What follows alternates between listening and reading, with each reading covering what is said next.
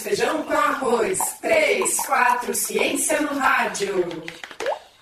O projeto desenvolvido pelo Oxigênio é, foi desenvolvido em parceria com o Núcleo de Estudos e Pesquisas em Alimentação, o NEPA, da Unicamp, e é uma das atividades que estão acontecendo em todo o Brasil como parte da Semana Nacional de Ciência e Tecnologia, promovida pelo Ministério da Ciência, Tecnologia, Inovações e Educações.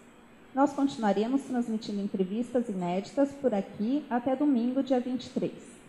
Participe conosco envia, enviando perguntas pelo Facebook Oxigênio Notícias ou pelo Twitter Oxigênio Underline News. Bom, hoje a nossa entrevistada da manhã é a Juliana Schober, que é graduada em Engenharia de Pesca, com mestrado em Aquicultura, doutorado em Aquicultura Orgânica e é professora da Universidade Federal de Sergipe. Bom dia, Juliana. Bom dia, Simone. Obrigada por estar aqui, por ter aceito o nosso convite. É, esse projeto para a gente é bem importante, ainda mais é, tratando de ciência de alimentos, que é uma, uma questão que faz parte da vida de todo mundo. Né? É, bom, a gente vai começar, vou começar fazendo umas perguntas, uma bem básica, né, que a sua especialidade é aquicultura. Uhum. Você podia explicar para a gente um pouquinho, assim, em linhas gerais, o que, que é a aquicultura? Uhum. Tá. Aquicultura é uma aquicultura é uma atividade de produção de alimentos e ela é muito confundida com agricultura, apicultura, mas quando a gente fala de aquicultura, a gente está falando de cultivo de organismos aquáticos. Então, cultivo de peixe, cultivo de algas, cultivo de camarão, uma grande variedade de organismos.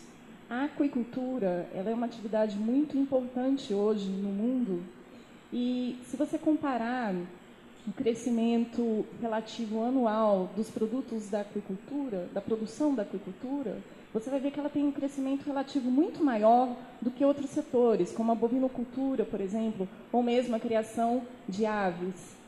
A aquicultura está se expandindo fortemente hoje no Brasil e no mundo, e um aspecto interessante da aquicultura é que ela produz alimento de alta qualidade. O pescado é um alimento de alta qualidade e a gente vai ter, principalmente nos países mais pobres, uma maior dependência de pescado para as dietas diárias e para a segurança alimentar das populações. É, por que tem as populações mais carentes, mais pobres, têm, têm mais é, buscam mais esses, esses alimentos para a subsistência mesmo? Procuram mais para subsistência, né? O pescado, quando a gente fala do pescado, o pescado ele pode ser oriundo da pesca de captura ou pode ser oriundo da aquicultura, que seria mais a parte dos cultivos. Então, a gente vai ter uma população mundial que habita principalmente os países do hemisfério sul, muitos países africanos, por exemplo, como populações que são tradicionalmente vinculadas à pesca. Isso faz com que a dieta delas seja também tradicionalmente dependente do pescado. A gente pode, para a gente compreender melhor qual que é a importância do pescado para uma nação, para uma população, a gente faz o quê? A gente pode mensurar a quantidade de proteína animal total ingerida, né? relacionar a quantidade de proteína total ingerida com relação à quantidade de proteína oriunda do pescado. Então, você vai ter o total de pescado ingerido sobre o total de proteína animal. Então, quanto maior for esse valor, maior a dependência de uma população do pescado. E me fala uma coisa, como que a aquicultura pode contribuir para a agroecologia nos dias de hoje? Qual é a relação, né, o tema da sua palestra era esse, né, agroecologia e, e aquicultura, mais ou menos isso. E, e qual é a relação que você faz? Os produtores rurais estão investindo também em aquicultura, em produção, né, o cultivo mesmo dos pescados? Qual é essa relação? Uhum. É, você pode, a aquicultura, ela pode seguir os modelos de produção do agronegócio ou ela pode seguir outros modelos de produção. Então, quando a gente fala de aquicultura e agroecologia, necessariamente a gente está falando de um uso específico do território. Então, você vai ter uma expansão muito grande da aquicultura no mundo atual, mas, sem dúvida nenhuma, a aquicultura hoje que se expande no mundo, ela realmente se encaixa mais nos moldes do agronegócio. O grande desafio agora é a gente começar a compreender, estudar e implementar modos de inserção da aquicultura em modelos agroecológicos, que são modelos de produção que utilizam o território de uma forma muito diferente dos sistemas, dos sistemas que são mais voltados para modelos mais convencionais de produção do agronegócio. Então, a gente vai ter esse desafio, um desafio importante, porque também a agroecologia ela confere um uso muito mais sustentável dos territórios. Então, nesse contexto, como a gente pode inserir a aquicultura, a produção do pescado dentro dos sistemas agroecológicos? Considerando que o pescado é um alimento de excelente qualidade, que gera segurança alimentar e que gera renda também para pequenos produtores, é interessante a gente criar modos de inserção dessa aquicultura nesse, nessa outra forma de produção. Nesse sentido, tem diferença do tipo de pescado, por exemplo, para o grande produtor, né, para as grandes indústrias, talvez investam mais em algum tipo, como camarão, que são talvez mais rentáveis, e na, na produção agroecológica teria, seria um outro, outras, outras espécies, outro, outro tipo de pescado, uhum. peixes talvez mais tradicionais, pra, até para manter a, é, as espécies né, mais, mais tradicionais nas regiões? É, essa tua pergunta é excelente. Existe uma grande confusão sobre isso na realidade. É, veja, se você está falando de sistemas agroecológicos, que são sistemas que têm uma forma de funcionar muito diferente do agronegócio, necessariamente você está falando de uma cadeia produtiva que é diferente também. Então, você vai ter que ter modos de produção que sejam diferentes dos modos de produção do agronegócio. O que, que isso significa? Significa, por exemplo, que eu vou estar utilizando espécies que podem comer alimento natural, podem se alimentar de alimento natural, por exemplo. Por quê? Porque isso confere uma maior sustentabilidade ao sistema. Não dependem da, da ração do. Por exemplo, por exemplo, sistemas que utilizam, que não utilizam a ração ou que utilizam quantidade, quantidades mínimas de ração. É, essa tua pergunta é muito interessante, porque na realidade é, não é bem a questão da espécie. A gente vai ter espécies como camarão ou como salmão, que são conhecidos como commodities da, da aquicultura, e essas espécies, elas movimentam uma quantidade de capital imenso e sustentam também uma cadeia produtiva voltada ao agronegócio muito forte no mundo inteiro. É, esse modelo de produção da aquicultura, ele muitas vezes ele é considerado de alto impacto ambiental e alto impacto social também. Então, se a agroecologia ela propõe outro modelo de produção de biomassa de alimentos, porque é isso que é isso que a aquicultura ela faz, ela produz biomassa, né? Se a gente vai produzir um outro tipo de biomassa voltado ao alimento, a gente precisa também pensar nos modos de produção. Então, como é que vão ser esses modos de produção? Eu vou utilizar os mesmos insumos? Eu vou utilizar insumos locais? Eu vou movimentar uma cadeia produtiva local para produzir novos tipos de insumos? Então, a agroecologia, quando você começa a falar de agroecologia, você está falando de mudanças muito mais profundas do que simplesmente a espécie a ser cultivada ou do insumo a ser utilizado também. Você está falando de modos de produção. Na verdade, o que determina a sustentabilidade de um sistema é o modo de produção, não necessariamente a espécie isoladamente. Eu vou dar um exemplo. É, o camarão Peneus vanamei, que é o camarão marinho cultivado hoje amplamente na costa do Brasil e de muitos outros países, é, existem muitos estudos que, que dizem que esse tipo de cultivo ele é muito insustentável do ponto de vista social e ambiental. Entretanto, tem várias pesquisas mostrando que essa espécie de camarão, o que determina sustentabilidade é o modo do cultivo, não a espécie em si. Bom, e como andam as pesquisas é, para a inserção da, da, agricultura nesses sistemas agroecológicos? É uma, é uma, tem, é uma tendência mundial? O Brasil, e como que está o Brasil em relação a isso? Tá. É, aqui no Brasil existem poucas iniciativas que trabalham com a aquicultura dentro de sistemas agroecológicos. existia uma expansão do interesse da pesquisa sobre sistemas orgânicos de produção em aquicultura. Sistema orgânico não necessariamente é um sistema agroecológico. O sistema orgânico também ele pode operar em modos muito próximos do agronegócio na realidade. Então, hoje em dia existem poucas pesquisas e essas pesquisas na área de agroecologia e aquicultura, elas precisam ser fomentadas dentro de um cenário de políticas públicas voltadas a melhorar os sistemas agroecológicos no Brasil.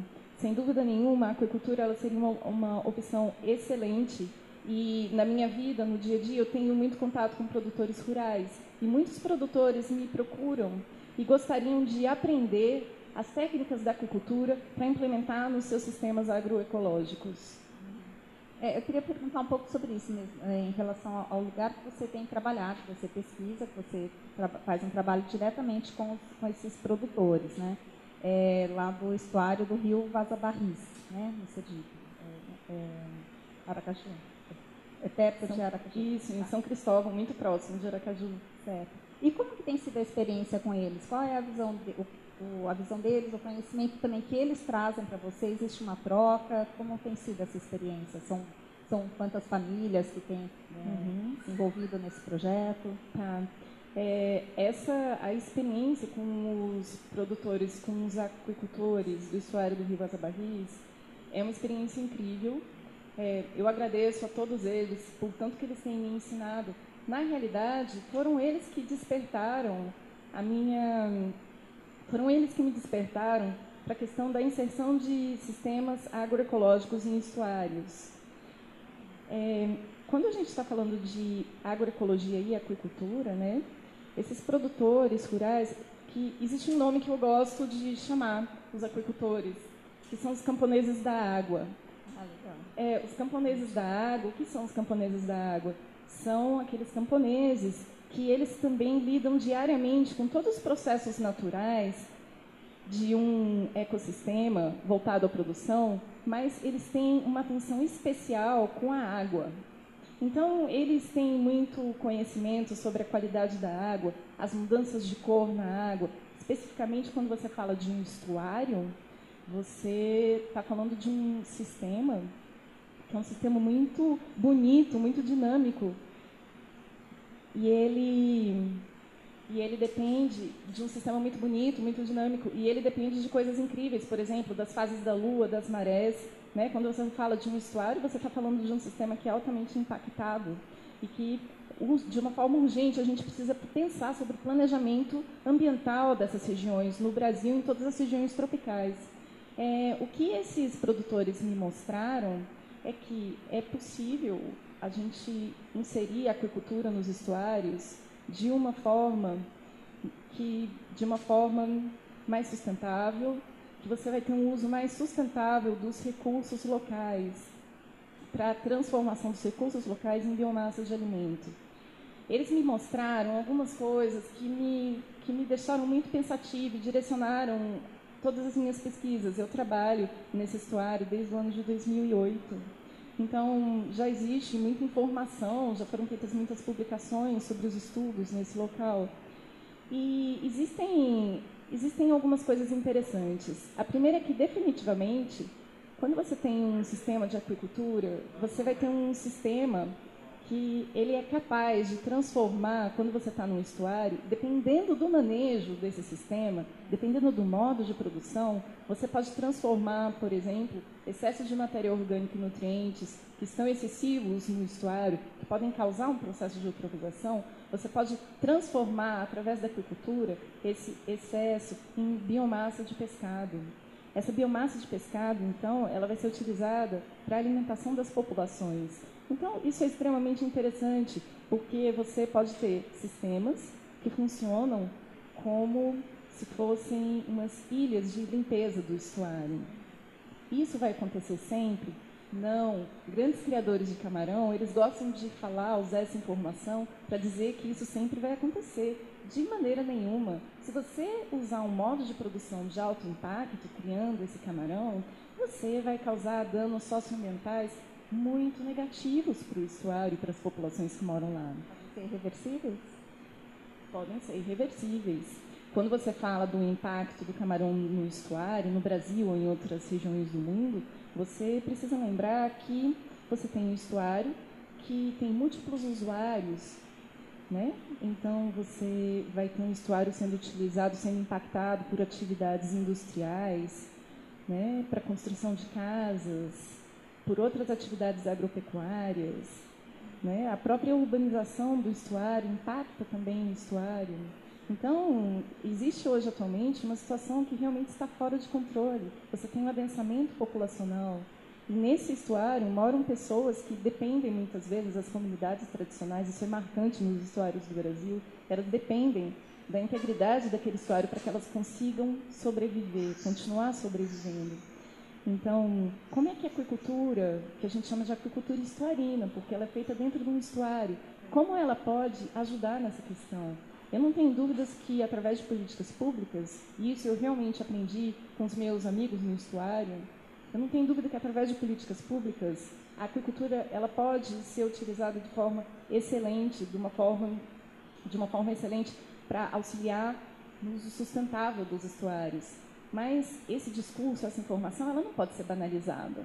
Definitivamente não é qualquer cultivo que vai ter uma atuação positiva dentro de um estuário.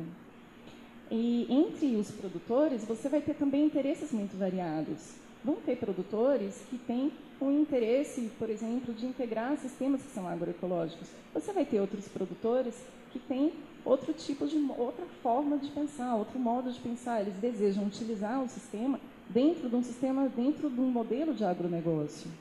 Então, se a gente não tiver políticas públicas que direcionem o uso do estuário pela aquicultura, a gente pode ter problemas muito graves. Nesse sentido, você está falando de políticas públicas, mas também tem que ter uma legislação e uma fiscalização eficientes para poder manter a, o estuário, né? manter a, a questão ambiental. Sem dúvidas. Ordem, né? Sem dúvidas. É preciso ter fiscalização, que é um aspecto de extrema dificuldade do Estado, e é preciso ter também uma legislação clara sobre que tipos de modelos devem ser utilizados. Olha, no estado de Sergipe, né, a gente tem a, a resolução da caça em cultura e a gente teve avanços muito positivos sobre os modelos produtivos que devem ser utilizados nos estuários de Sergipe. Mas ainda não é suficiente, realmente ainda não é suficiente. É, muito antes das leis, antes de fazer uma resolução ou antes de fazer qualquer tipo de lei de uso do recurso natural dentro de um estuário, ou de uma bacia hidrográfica, ou de qualquer outro lugar, antes das leis, a gente precisa ter, a gente precisa ter muito clareza sobre quais são os impactos daquele estuário e o que, que a gente deve fazer para conseguir, para que múltiplos usuários consigam viver dentro desse estuário. Então, antes das leis, que com certeza são muito importantes, deve existir uma política pública maior e do que, no final das contas, do que, que a gente está falando? A gente está falando de planejamento ambiental. Quando a gente fala de um planejamento ambiental sério, que está considerando pessoas, está considerando também um ecossistema, é, quando a gente está falando de um planejamento ambiental realmente que considera toda a diversidade de organismos que dependem e utilizam o mesmo recurso natural, e aí eu estou falando do, dos homens e estou falando de todos os animais, todas as espécies também. Então, um planejamento ambiental ideal, ele deveria considerar essa diversidade. E considerando essa diversidade dentro de um estuário, a partir daí se pensariam as leis e a partir daí o uso efetivo do estuário ou de outros ecossistemas. É, sobre o estuário também tem uma questão que eu gostaria de pontuar que é importante. Claro. É o seguinte, falando das leis e das da gente ter um planejamento ambiental de um estuário, é, você sabe que, é, estudando a questão de São Cristóvão, uma coisa muito importante acabou se desenvolvendo dentro do meu se desenvolveu dentro do meu pensamento é uma coisa que eu, que eu hoje pelo menos nesse momento eu acredito muito que é o seguinte a gente não está falando de aquicultura, de agricultura, de apicultura ou de indústria ou de nenhuma atividade produtiva.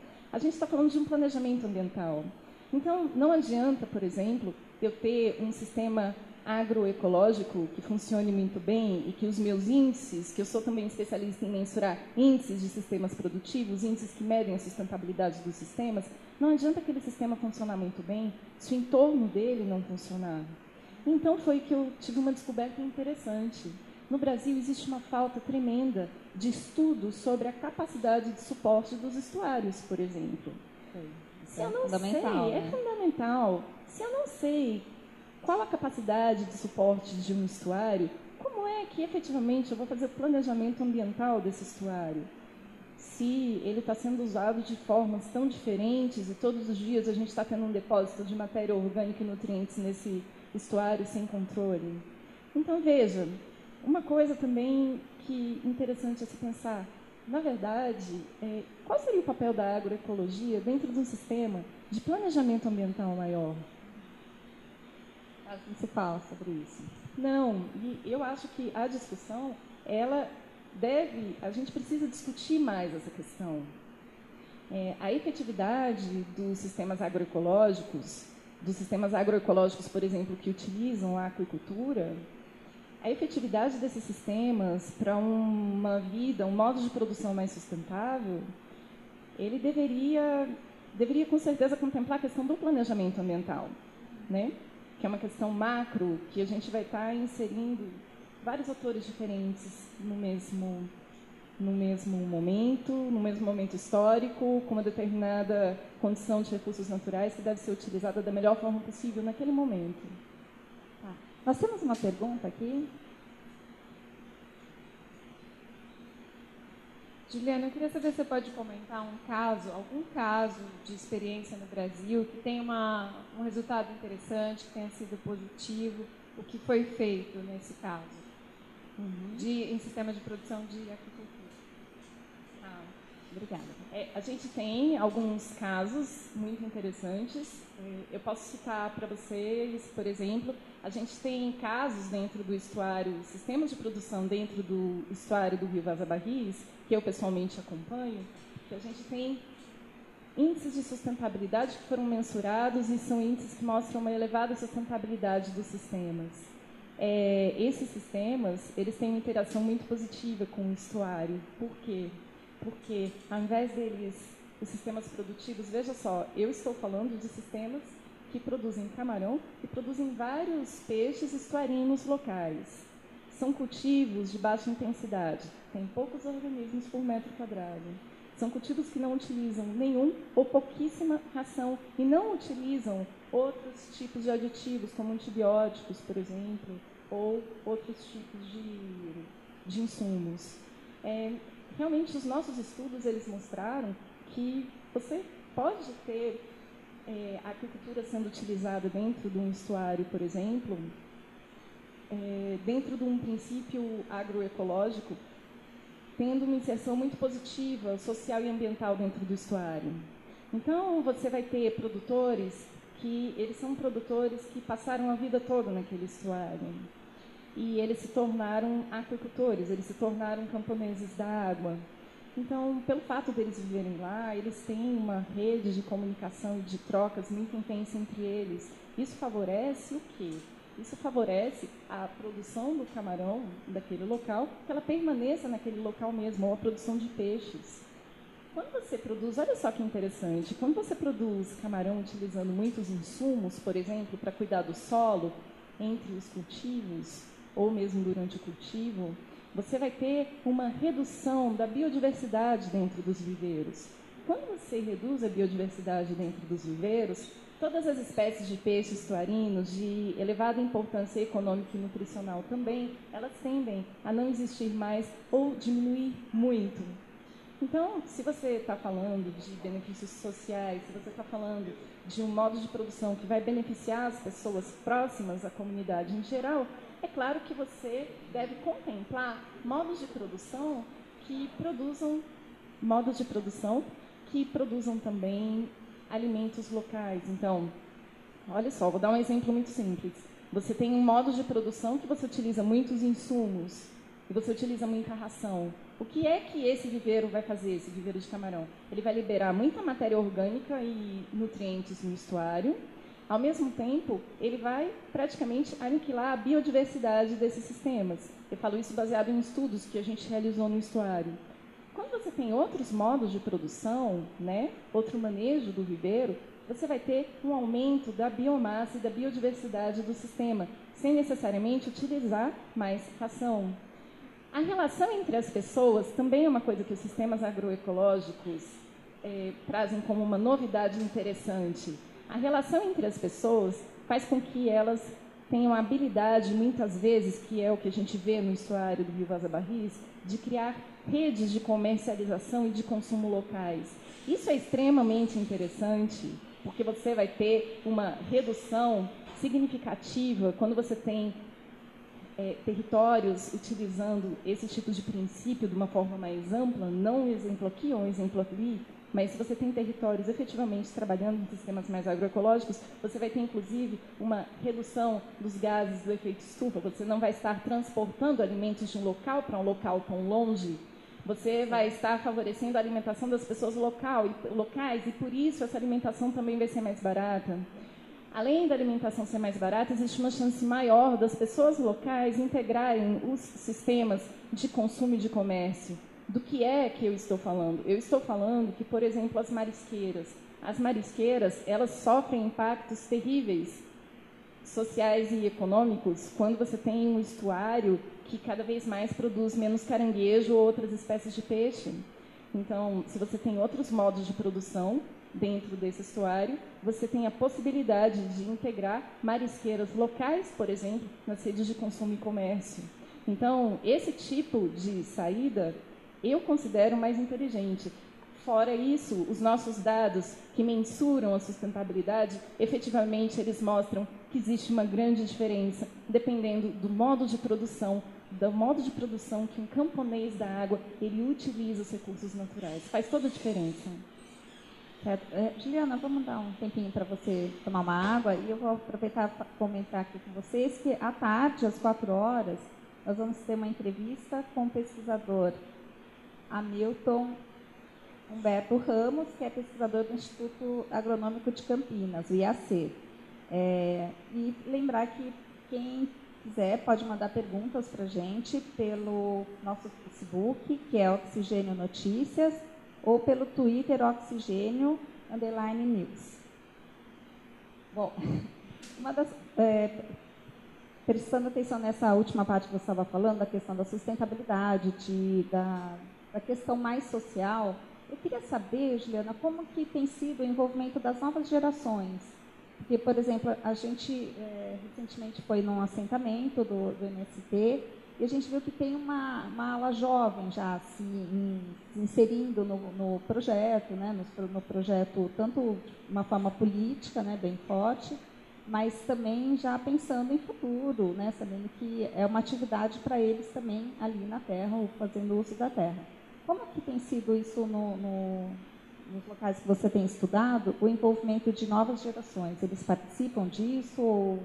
E, e, eu acho que eles vão também, têm feito também os cursos né, na faculdade, na Federal de Sergipe.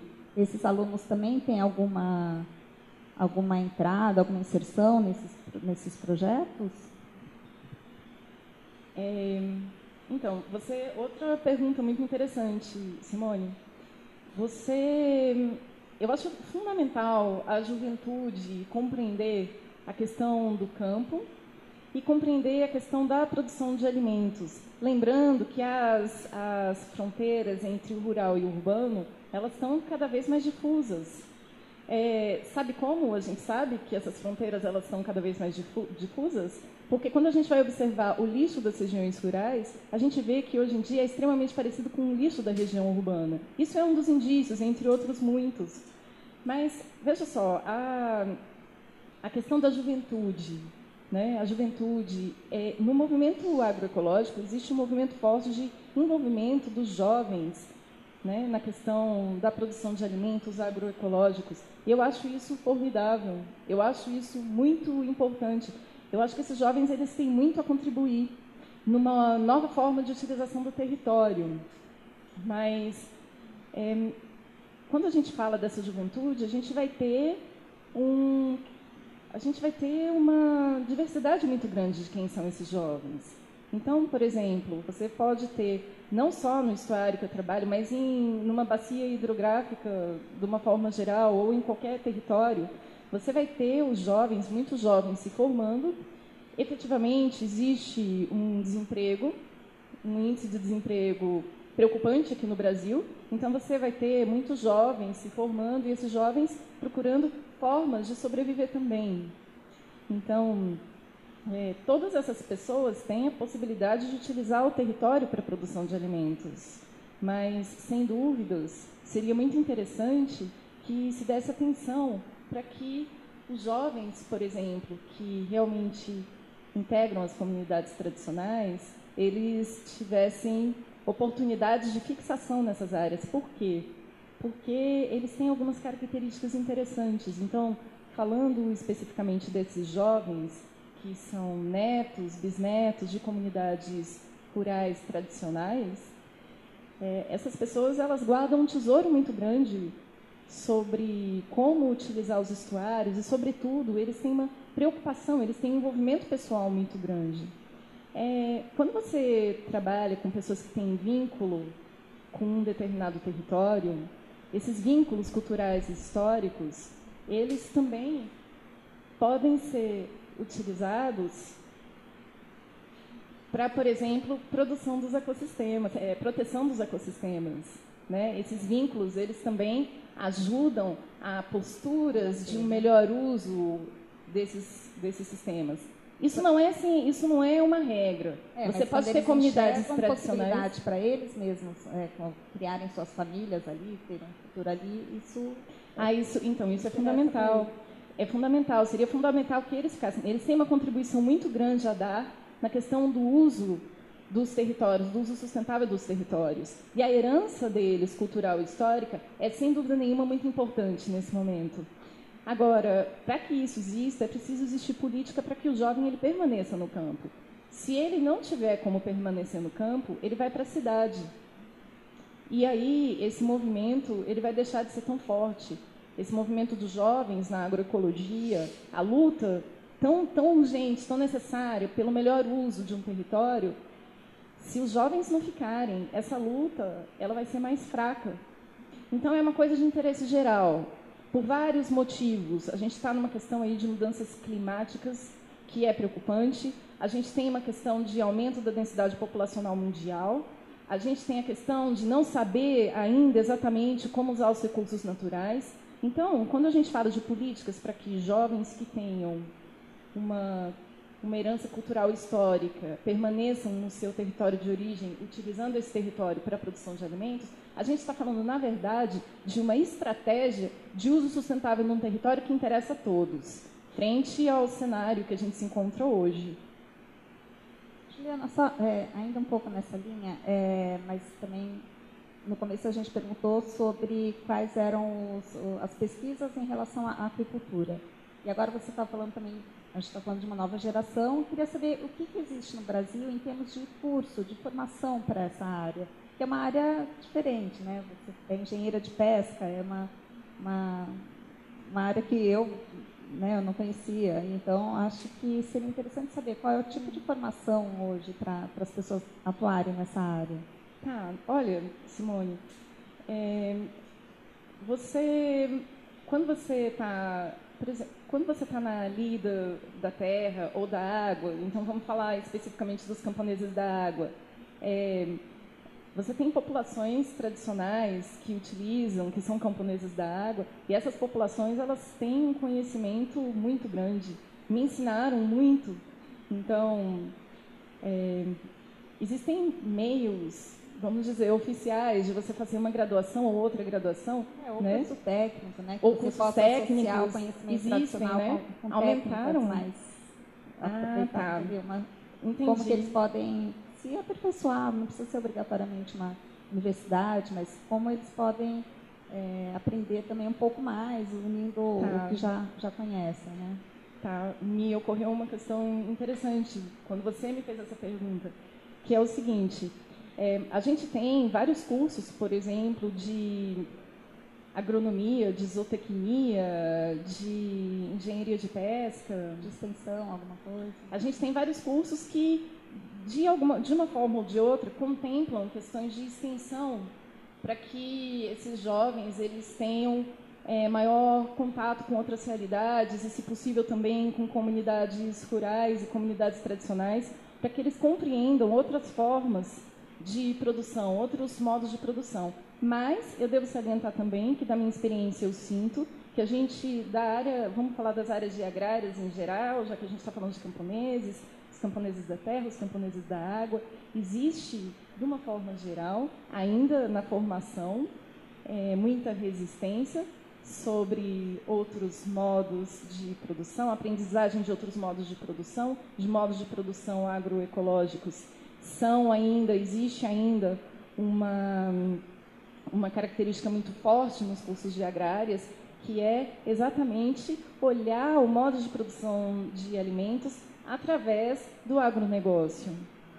É, isso não é ruim e isso também não é bom. Mas, por outro lado, eu não estou fazendo um julgamento sobre esse perfil que efetivamente existe no Brasil, nos Estados Unidos e em vários outros países.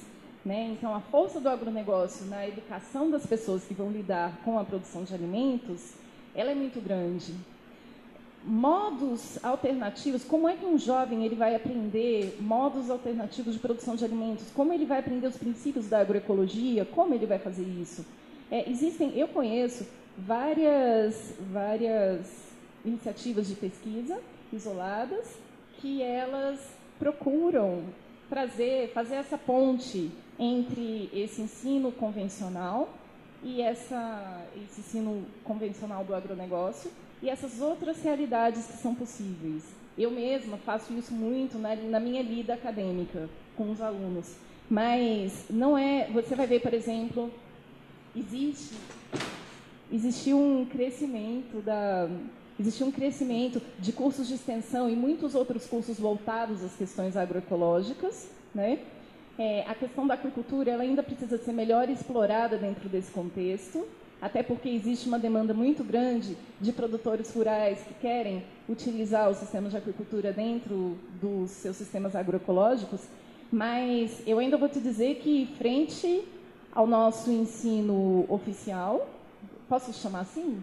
Pode. Frente ao nosso ensino oficial das agrárias, eu ainda posso te dizer que isso tem sido, ainda tem, aumentou muito nos últimos anos, mas ainda é uma iniciativa um pouco tímida comparado com outras iniciativas que a gente tem. Até mesmo a formação das grades curriculares dos cursos de agrárias, elas não permitem, não contemplam. não contemplam com muita facilidade essa ponte entre a produção de alimentos, o ensino, o ensino da lida dos modos de produção de alimentos e essa ponte com outros modos de produção agroecológica, essa ponte com comunidades que vivem de uma forma diferente, mostrando que é possível. Mas eu acho que vai melhorar. Eu acredito que vai melhorar. Os jovens do, dos movimentos agroecológicos e as pessoas bem engajadas nos movimentos agroecológicos no Brasil, elas realmente deram um show, fazendo mostrar, expandindo com força essas barreiras do ensino para que para que a agroecologia ela efetivamente ela pudesse ser mais acessível aos jovens. E eu espero que isso cresça. Eu espero que isso cresça. Se existirem políticas adequadas, isso vai crescer. Ah, certo. E, Juliana, você está fazendo uma pesquisa aqui no, no LabJOR, no Laboratório de Estudos Avançados em Jornalismo, da Unicamp, que é de onde veio o nosso programa Oxigênio, né, onde foi gerado o nosso programa Oxigênio, que deu origem a esse projeto Um Dois Feijão com Arroz, três quatro Ciência no Rádio. É, queria saber, queria que você falasse um pouquinho da sua pesquisa aqui. Você tem interesse em fazer, você já tinha feito uma especialização em jornalismo científico aqui no LabJOR, tem, demonstra esse interesse né, em levar, em tra trabalhar, fazer essa ponte que você acabou de falar, né, também entre a ciência e sociedade, e eu queria que você falasse um pouquinho dessa pesquisa agora.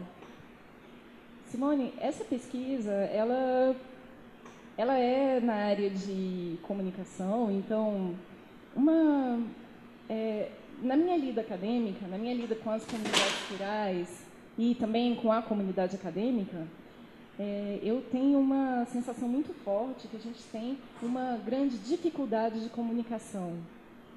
Então, nessa minha pesquisa, é, de, uma, de uma forma geral, o que a gente vai fazer nessa pesquisa, através de várias ações, é tentar detectar os gargalos de comunicação sobre as questões agroecológicas dentro do campo na esfera do consumidor e também dentro do mundo acadêmico. Então, naturalmente, as perguntas vão ser muito variadas. Por exemplo, qual tipo de informação, qual tipo de informação seria útil e como usar a informação para que os sistemas agroecológicos, para que essa informação ela possa efetivamente contribuir para expandir e fortalecer os sistemas agroecológicos nos territórios brasileiros. Então, as perguntas, elas, né, uma Certamente as perguntas que eu e os meus colegas acadêmicos a gente tem sobre o assunto são bem variadas, diferentes daquelas pessoas que estão na lida do campo. São também diferentes dos estudantes que estão observando tudo isso e querendo compreender como eles podem se inserir dentro desse processo. Então, esse trabalho de comunicação é para tentar compreender talvez, quais são. Talvez diferente também da, da, das pessoas que trabalham com comunicação hoje, que não é um tema que apareça na mídia o tempo inteiro, ah, exatamente, também, com certeza. Também vai ser mais um grupo de pessoas que vão ter outras perguntas também. Então, a questão é como seria essa comunicação? Qual seria essa comunicação mais adequada? Tem algumas coisas que eu percebo, por exemplo, é, em muitos, muitos movimentos de, de trabalho de extensão de dentro das universidades, que são trabalhos de extensão, quando vão tratar da, da comunicação, por exemplo, que fazem uma comunicação muito reducionista, até infantilizada para o produtor rural. Sendo que o produtor rural, muitas vezes, ele tem um grau de conhecimento que é imenso sobre aquele sistema. Então, como a gente pode comunicar isso melhor? Eu acredito que através da comunicação, melhorando os meios de comunicação sobre esse tema específico da agroecologia, compreendendo melhor esses gargalos, eu acredito também que a gente vai conseguir fazer com que a informação ela flua em todos os sentidos. Meu maior desafio agora é efetivamente compreender quais são as perguntas e os interesses dos diferentes grupos sobre esse tema. Ah, interessante. É, nós temos uma pergunta da, de um ouvinte. É uma pergunta da Vera Toledo pelo Facebook. Ela parabeniza pela entrevista, Simone e Juliana que está gostando e ela quer saber, uh, até tem um pouco a ver com essas duas últimas respostas, mas talvez você tenha algo a acrescentar, Juliana, sobre como a universidade pode se abrir para esse assunto da agricultura tão importante para a sociedade, como ele pode ser mais debatido é, e se aproximar mais da sociedade. Vera, muito obrigada pela pergunta. É, então, em parte, esse meu trabalho ele também pretende fazer essa ponte, ampliar essa questão. É, eu, sabe, Vera, eu acredito que essa, esse debate, essa ampliação desse debate, ela vai acontecer muito fortemente quando as pessoas que estiverem dentro da universidade, elas compreenderem, realmente compreenderem a importância de outros modos de produção. Por que eu falo isso? Porque o que eu percebo é que nas áreas de agrárias, a gente tem uma resistência muito grande com relação a modos de produção mais sustentáveis. Apesar da gente realmente reconhecer que é importante, no nosso dia a dia, ou nas nossas aulas, ou na nossa lida com os alunos, a gente muitas vezes esquece de falar para eles que apesar do sistema, que apesar da gente ter um sistema alimentar, agroalimentar global muito forte que determina como as pessoas elas vão aprender e discutir agricultura e produção de alimentos no mundo, apesar de ser muito forte existir, a gente também pode questionar esse sistema e pode buscar outras alternativas. Então, eu acho que uma primeira coisa é a gente ter a coragem, dentro, por exemplo, da área de agrárias, de reconhecer que outras formas de produção são possíveis. Então, isso é importante. A gente vai reconhecer, nós, os nossos colegas, é, os meus colegas que trabalham com aquicultura convencional, por exemplo, eu realmente não acho que eles estejam fazendo nada de errado, mas eles aprenderam dessa forma e eles podem também ampliar o aprendizado deles e reconhecer outras formas também de produção. Isso é totalmente possível, né? Mas é um desafio, é um desafio também. É, sabe que esse também não é um desafio só de dentro da universidade, Vera. Eu acredito também que as próprias comunidades rurais que têm necessidade de saber, de compreender, de ter acesso a tantas informações, para elas também existe uma dificuldade muito grande do acesso à universidade. Então, a gente sabendo, a gente sendo consciente que realmente existe essa dificuldade de comunicação, tanto de quem está fora, que precisa de muita informação e gostaria de ter mais acesso à universidade, como quem está dentro da universidade e tem também uma dificuldade, uma dificuldade de acesso à informação de como funciona, na verdade, a vida, o campo rural realmente como ele é. Eu acho que a gente assumindo que existe essa falha de comunicação entre nós, eu acho que esse é um primeiro passo. É daqui que eu estou começando. É, na minha lida diária com os meus alunos e com os meus colegas, é, eu tento fazer com que as pessoas conheçam mesmo como são os produtores, como a gente pode tentar outras formas de produção. E eu acho que a gente tende a melhorar essa troca de informações e ampliar esse diálogo, contanto que a gente reconheça essas dificuldades iniciais aí que eu estou te colocando. E devem ter muitas outras ainda que eu ainda não estou consciente sobre elas. Estou falando dessas no momento que foram aqui as, as que eu pessoalmente né? já me identifiquei muito fortemente. Bom, agradeço muito a entrevista, muito queria te parabenizar pelo seu trabalho, Juliana, que é incrível, eu gosto muito. E, e queria falar algumas questões Tivemos aqui com a Juliana Schober, que é engenheira de, de pesca, mestrado em aquicultura, doutorado em aquicultura orgânica e é professora da Universidade Federal de Sergipe. Então, obrigada. É, Simone, eu agradeço muito. É, também quero parabenizar muito essa iniciativa. Super interessante. Os temas que vocês estão trazendo para a entrevista são fantásticos. Eu tenho acompanhado, quero parabenizar muito. Eu espero que isso aconteça ainda mais muitas vezes. Vocês estão muito, de muito. Eu queria parabenizar vocês muitas vezes e eu agradeço muito a oportunidade de estar aqui hoje com vocês. Muito obrigada. Muito obrigada. Agradeço em nome da equipe. Bom, e quem quiser saber de outras atividades da Semana Nacional de Ciência e Tecnologia que estão ocorrendo na cidade, aqui no Museu Exploratório, no Museu Dinâmico de Ciências, no Planetário e no Instituto de Física Gleb Vataguin, é, pode se informar pelo site www.smct2016unicamp.com barra semana. Bom, ficamos aqui então com mais uma entrevista do projeto 1, 2, 3, 4 Ciência no Rádio. Obrigada a todos e até à tarde, às 4 horas, com a entrevista com o pesquisador Hamilton Ramos. Até logo. Semana Nacional de Ciência e Tecnologia. A Ciência Alimentando o Brasil. Realização Labjor, NEPA e Web Rádio Unicamp. Apoio. Um, dois, feijão com arroz. Três, quatro, ciência no rádio.